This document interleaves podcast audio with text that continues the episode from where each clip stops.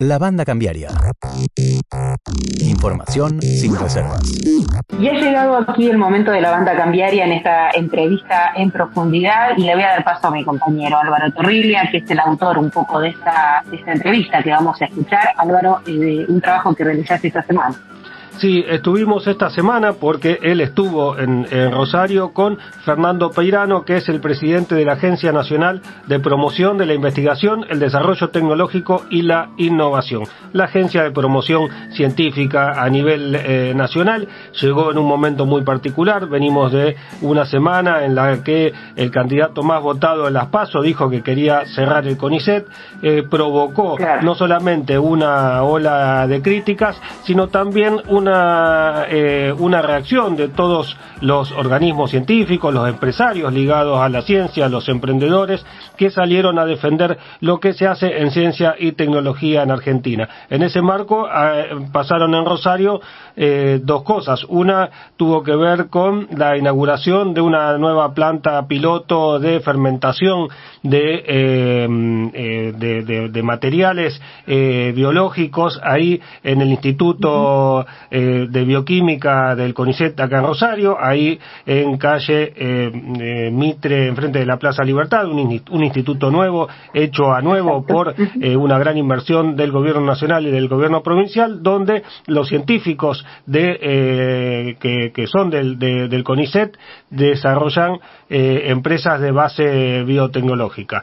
Tenían dos, ahora desde esta semana tienen cinco que se dedican a elaborar distintos productos en base a la biotecnología con proyección de exportación y, este, inserción a nivel internacional. Eh, a, esa inauguración vino el ministro de Ciencia de la Nación, Daniel Filmus, estuvo el eh, gobernador Omar Perotti y eh, uno de los participantes fue eh, Fernando Peirano, que es el presidente de la Agencia Nacional de Promoción de la Investigación, el Desarrollo Tecnológico y la Innovación, y en ese marco fue que tuvimos una entrevista eh, mm, larga y tendida sobre el papel de la agencia, el papel de la ciencia en el país, y si se puede pensar en un país desarrollado sin contar con un sistema científico, tecnológico robustecido.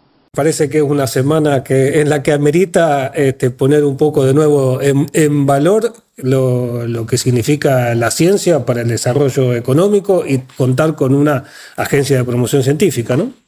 Sí, la verdad eh, parece que el proceso electoral puso eh, sobre la meta eh, dos caminos posibles para la Argentina. Un camino que es ir a contramano del desarrollo, seguramente ir a contramano termina siempre en algún evento desafortunado o en el desorden, el caos, que es retirar al Estado de funciones básicas y esenciales que cumplen todos lados, como es la promoción científica. Y el otro camino es profundizar lo que estamos haciendo hoy, que no hay que malinterpretarlo. Hoy lo que estamos haciendo no es contraponiendo Estado versus mercado, el modelo que tenemos es de promoción de la ciencia, que tiene un énfasis seguro en la estatal, pero también de la tecnología y la innovación que requiere imprescindiblemente un país con empresas, con industria, con agro, con servicios sofisticados. Entonces, la verdad que la contraposición es una contraposición en un modelo más integrado público-privado versus un modelo donde se desarticulan elementos claves de una matriz que es la matriz que finalmente genera riqueza y que por lo tanto después tenemos chance de poder distribuirla mejor. Eh, esto es lo que yo entiendo que pasó después de, de la primera turno electoral y que quedó al desnudo el pensamiento de uno de los postulantes a la candidatura presidente, queda al desnudo en términos de eh, su idea de una Argentina que es una Argentina sin ciencia, pero también, a mi modo de ver, es una Argentina sin producción, es una Argentina donde vuelve a ganar el eje de la especulación financiera, una Argentina donde se presentan ideas como novedosas, pero son ideas en realidad que huelen a viejo, porque es una Argentina que dejamos atrás, que es la Argentina de los años 90, donde la primacía de lo monetario sobre cualquier otra variable, y creyendo que eso es estabilidad, es realmente una prueba ya eh, ensayada y muy desafortunada en sus consecuencias.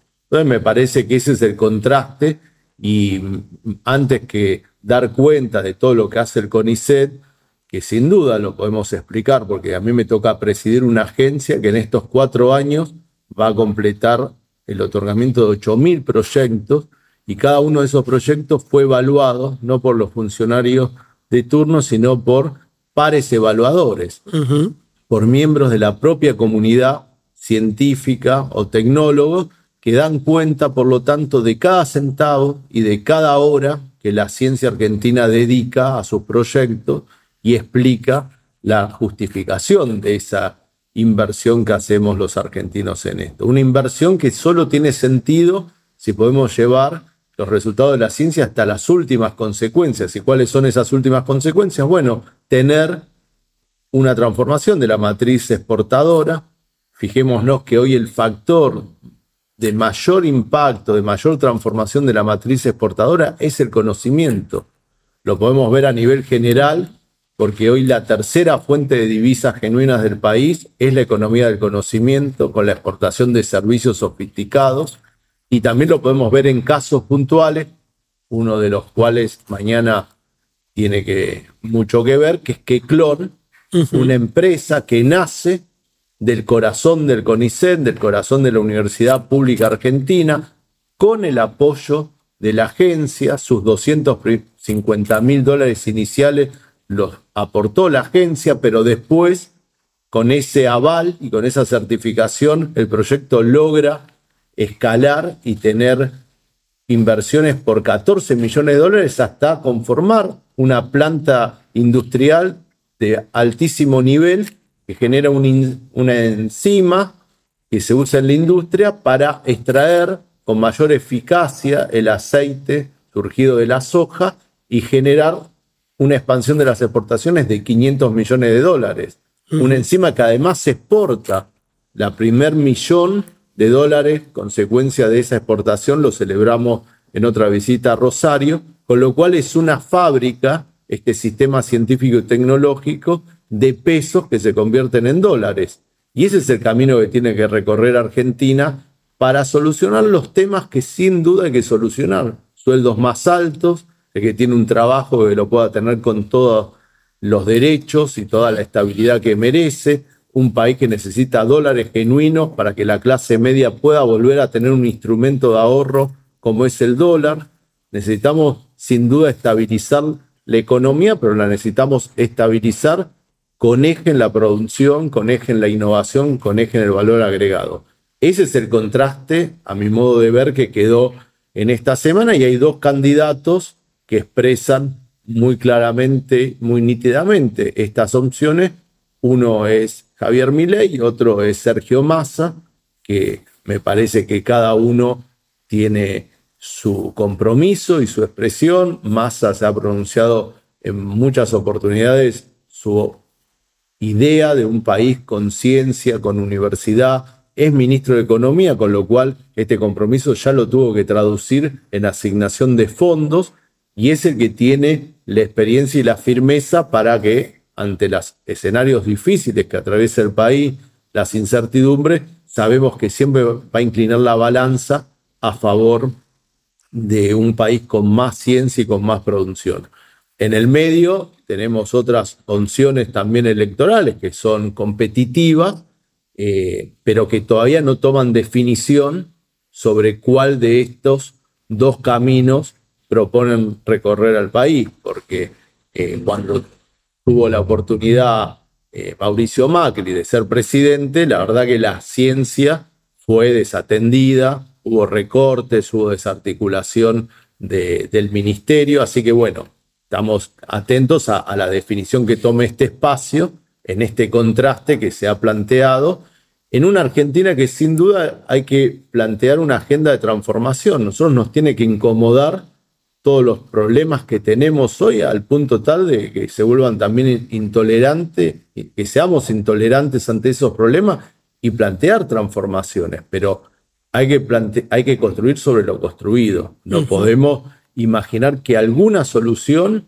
la vamos a poder eh, obtener de desarmar lo que ya funciona bien y la ciencia, la producción con valor agregado y la innovación en Argentina hoy funcionan bien. Los problemas no están en la micro, los problemas están en la macroeconomía. Entonces tenemos que resolver la macro apuntalando una micro que ya funciona y un sistema que puedo dar cuenta que es de lo mejor que funciona Argentina. Como todo país tiene de desarrollo intermedio tiene contrastes. Hay cosas donde Argentina ya llegó al desarrollo o está muy próximo a él, como es el sistema público-privado en materia de ciencia, tecnología e innovación. Eso tiene que ser un punto de apoyo, no podemos desarmarlo. Así que bueno, eh, me parece que bienvenido el debate, pero fue un debate de contrastes muy grandes, donde no tengo la menor duda que la mayoría de los argentinos quieren ciencia, quieren universidad pública y las empresas a mí me lo manifiestan. Necesitamos mejor ciencia, no menos ciencia en Argentina. Eh, bueno, el debate este recuerda un poco a cuando Caballo mandó a los científicos a lavar los platos, ¿no? Allá en la década de, los 90, ¿no? Bastante parecida la, la concepción. Vuelvo a repetir, eh, al fin y al cabo el debate es un modelo donde el privilegio está en lo financiero o un modelo que apuesta a incluir, integrar desde la producción y la producción necesita conocimiento y ese conocimiento surge de iniciativas públicas y privadas, surge de un CONICET, de una universidad pública, surge del saber productivo de las pymes argentinas, que como decía, las tenemos y muy buenas. Hemos identificado en el país 60 pymes innovadoras argentinas que son empresas que hacen de la innovación el corazón de su negocio. Pensemos que una de esas pymes argentinas innovadoras es ni más ni menos que Tecme, una empresa exportadora de equipamiento médico, de respiradores, que en época de la pandemia nos permitió contar con el equipamiento en la Argentina para expandir por cinco las camas de terapia intensiva. Muchas veces yo digo que son campeones invisibles porque los teníamos y no los sabíamos reconocer. Eh, WinnerLab es otro ejemplo, que Clon que lo nombraba antes. También tenemos que poner en valor en este momento la capacidad de innovación de nuestras pymes y la capacidad de generar conocimientos transformadores de nuestro sistema científico. Eh, en el caso de la agencia está muy vinculado a, lo que sería la conexión entre la ciencia la tecnología y la, empresa privada, ¿no? Algunos ejemplos vos dabas, pero cómo, eh, eh, digamos, en, en, qué está, en dónde se nota la agencia en cada una de, estas empresas, ¿no? Sobre todo, por ejemplo, en, en momentos, vos lo mencionabas, como la pandemia. Mirá, nosotros tenemos hoy 9.000 proyectos en marcha, 6.000 son de ciencia básica y aplicada, cada proyecto fue evaluado cada proyecto tiene un seguimiento y no todos los proyectos se aprueban. La mitad de los proyectos, en términos generales, logran alcanzar el estándar que nosotros exigimos para hacer un proyecto validado, aprobado y financiado por la agencia. Esos 6.000 proyectos de ciencia básica y aplicada se complementan con 3.000 proyectos donde somos un puente entre la ciencia y la producción, en cinco ejes temáticos donde hoy priorizamos el eje de la salud, como señalábamos, el eje de la producción de alimentos, importantísimo para la provincia, el eje de la transición verde, la transición digital y la transición energética. Ahí estamos concentrados, ahí estamos poniendo un pie hacia el futuro de la Argentina, impulsando nuevos actores, impulsando consorcios públicos privados e impulsando startups nuevas empresas de base tecnológica, porque el desarrollo argentino necesita de nuevos actores, actores que traigan novedad, actores que mejoren las cadenas de valor, y en todo esto encontramos en Santa Fe un protagonismo enorme que no podemos retroceder. Santa Fe hoy participa en cada uno de los eslabones de esta cadena. Santa Fe está presente por su ciencia, Santa Fe está presente por las nuevas empresas de base tecnológica, por las empresas tradicionales que hacen innovación, que generan nuevos productos, que generan nuevos procesos y está presente también en esta transformación de la matriz exportadora. Sin dólares genuinos no vamos a poder solucionar ninguna de las demandas que hoy la Argentina eh, tiene. Demandas de mm, acceso a dólares, demanda de expansión de importaciones, demanda de estabilidad de los precios, demandas de empleos de mayor calidad y, y remuneración. Así que venimos acá, no es casual, porque lo hemos hecho durante estos cuatro años, para acompañar a esos nuevos actores. Mañana tenemos la presentación de cinco nuevas startups en un sector vigoroso como ninguno, como es la biotecnología, un sector que se alimenta de los resultados de la ciencia y de la Universidad Argentina y en un camino que es un camino formidable de metamorfosis, donde una idea en un laboratorio universitario se transforma en un prototipo y ese prototipo se transforma en una solución social o de mercado y esa metamorfosis del conocimiento va acompañada de una metamorfosis también de los actores que puede empezar como un equipo de investigación y terminar como un equipo de una nueva empresa de base tecnológica. Eso es desarrollo, eso tiene que incluir cada vez a más argentinos, a más jóvenes, y eso es lo que estamos hoy promoviendo. Cuando uno ve el sector de la economía del conocimiento y repasa que hace dos años que está creando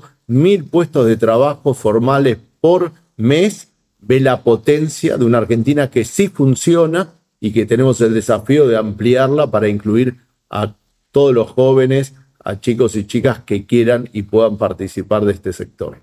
Eh, vos hablabas del desarrollo de la economía del conocimiento, tanto en empleo como en, eh, exportaciones. Eh, por ahí lo que a veces se tiene, quizás erróneamente, como visualización primera de las exportaciones de economía del conocimiento son los servicios informáticos, de soluciones informáticas. ¿Cuánto está pesando de alguna forma en, en, esa, en la participación en ese desarrollo de esos sectores? Y de los sectores más de la ciencia más dura, si se quiere, ¿no? Sí, sin duda, eh, lo mayoritario en la economía del conocimiento, en esos 8 mil millones de dólares que logramos exportar, eh, lo principal hoy son horas de servicio que se brindan desde Argentina en programación, pero también servicios corporativos, empresariales que se resuelven desde la Argentina. Pero es un sector dinámico, es un sector en permanente transformación, donde se están incorporando industrias culturales, se está incorporando eh, proveedores de inteligencia artificial, se están incorporando sectores de la biotecnología, del New Space, la conquista del espacio desde Argentina, lo cual no debe sorprender porque somos un país con enorme tradición espacial. La cuna está en el Balseiro, en el INVAP y en la Comisión de Energía Atómica un sistema de ingeniería en tecnologías sofisticadas que da hoy lugar a que entendamos qué es tener un artefacto en el espacio y eso hoy está convirtiendo en oportunidades para pymes que desarrollan hardware, software y también interpretación de imágenes. Así que la economía del conocimiento se está diversificando. Es una, un sector que tiene una particularidad muy bienvenida. Es federal porque la misma industria del software se tuvo que hacer federal para encontrar la incorporación de personal que no podía resolver en los grandes centros urbanos. Con lo cual es un modelo que tenemos que ampliar y que es un ejemplo que hay cosas que, como decía antes, sí funcionan, que tienen su apoyo en lo público, tienen su iniciativa en lo privado y que nosotros queremos y estamos eh, avanzando. Pensemos que teníamos un desafío al principio de la gestión, volver a poner de pie al sistema de ciencia, tecnología e innovación. Y fuimos un poquito más allá de eso, porque edificamos una política de Estado en pilares que están asociados a leyes. La ley en el 2020 de promoción de la economía del conocimiento, una revisión de lo que había iniciado Mauricio Macri en su gobierno, la ley del financiamiento plurianual de la ciencia y la tecnología en el 2021, la ley de promoción de la biotecnología y la nanotecnología en el 2022 y este año estábamos promoviendo el crédito fiscal para I D, para que las empresas obtengan el certificado fiscal en la inversión que hacen en investigación y desarrollo. Esto constituye un sistema novedoso para la Argentina, anclado en leyes, leyes aprobadas por las mayorías parlamentarias, y esto se complementa, por ejemplo, con el FONDEF, un fondo específico para reequipamiento de nuestras Fuerzas Armadas, pero que es un formidable, una formidable demanda de nuevas tecnologías que también traccionan y le dan sentido a nuestro sistema científico-tecnológico. Así que hay una Argentina que se puso de pie después de haber desarticulado muchos de estas agendas, pero es una Argentina también que avanzó hacia adelante con un modelo más federal, más público-privado que nunca, con más protagonismo de las startups y por lo tanto más cercana a generar empleos, exportaciones, valor agregado. Y está, eh, vos hablabas de la micro y la macro, e, ¿este sistema está este, resistiendo de alguna forma el impacto de la macro en este 2003, 2023 que fue tan complicado? Sin duda, cuando miramos esto vemos una macro que la vamos a describir en colores opacos, oscuros, grises, negros, pero hay una micro que uno recorre el país, confirma las inversiones de las pymes, confirma inversiones en nuevos sectores como petróleo y gas, en vaca muerta, el hidrógeno, el litio. Hay una micro que complementa con estos sectores como la biotecnología, el software, la inteligencia artificial, que tiene otro dinamismo, que tiene otros colores, colores más vibrantes, colores mucho más brillantes. Así que hay una economía argentina hoy de contrastes donde tenemos que hacer todo el esfuerzo porque estos colores de la micro sean los que prevalezcan sobre estos colores de la macro. En una macro que hoy expresa mucho más el pasado y la acumulación de problemas que el futuro. Yo veo la apuesta al futuro en la micro, donde además hay provincias que tienen equilibrio fiscal, donde están teniendo, por lo tanto, otro dinamismo. No, convenzámonos además que esto tiene su razón de ser porque las mejores ideas no están solamente en Plaza de Mayo. Las mejores ideas están a lo largo de todo el país y si tenemos políticas públicas adecuadas, esas buenas ideas se convierten en nuevas empresas, hacen crecer empresas ya existentes, generan inversiones, se vinculan, se unen, convergen la innovación y la inversión, y esa innovación es una innovación con impacto y esa inversión es una inversión transformadora. Entonces tenemos este desafío que yo confío que es lo primero que hay que empezar a resolver una vez que queda en claro cuál es la composición del próximo gobierno y esto es lo que tenemos que hacer de la manera más temprana posible, hacer que esta micro le dé el tono a la economía argentina y podamos empezar a aflojar algunas de las restricciones de la macro, sin dólares genuinos que vengan por el gasoducto, que vengan por la expansión de la economía del conocimiento, no vamos a poder desatar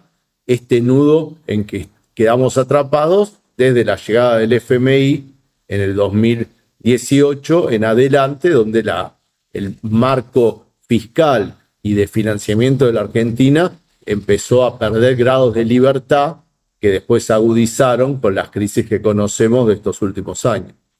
Eh, ¿Cómo articulan con las provincias, con la municipalidad? Acá eh, anunciaron hace poco que se va a empezar a construir la tecnoteca. Eh, en, en, Santa Fe se ha creado este fondo SF500. No sé si la Agencia de Promoción Científica tiene alguna participación o alguna relación con eso.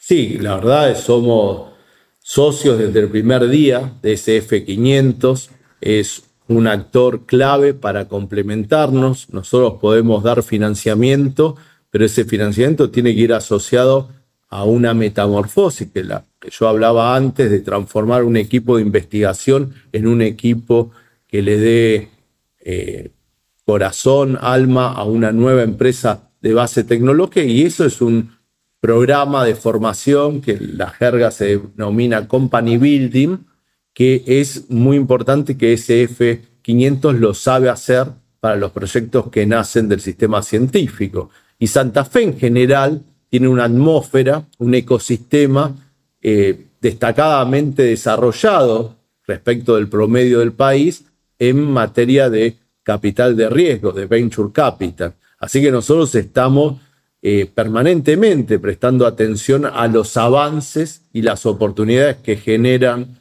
eh, se generan en Santa Fe y articulamos con su gobierno provincial para potenciar todo esto. Tenemos fondos de coinversión donde nación y provincia comprometemos recursos para que estas buenas ideas que surgen en Santa Fe se conviertan lo más rápido posible en soluciones sociales, en soluciones económicas y muchas veces en nuevas empresas. Así que han sido cuatro años de mucha inversión, de mucho acompañamiento a, las iniciativas desde abajo y de resultados muy tangibles que, eh, bueno, demuestran el potencial de todo esto. Nada de esto lo podríamos hacer si nosotros no pensamos en las restricciones que tenemos. Una restricción muy notable que tiene el sistema científico y tecnológico es la incorporación de nuevos investigadores.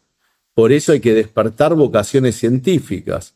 Por eso la tecnoteca, que es una forma de hacer accesible las nuevas tecnologías a todos los jóvenes de Argentina, no importa su condición de origen, no importa si viven en un barrio vulnerable, todos realmente tenemos la oportunidad en el país de formarnos, de formarnos en la educación pública, en la universidad pública y de tener contacto con herramientas que a veces parecen lejanas, pero que las ponemos a disposición de cualquier eh, de cualquiera que tenga la curiosidad de aprender, como puede ser eh, hoy el interés que despierta la producción audiovisual, el streaming, los videos para redes, todo eso tiene una tecnología y unos recursos que nosotros lo ponemos a disposición en los artefactos y en el conocimiento para que los aprovechen los jóvenes o en la materialidad de la impresión 3D, del manejo de robots, del manejo de drones.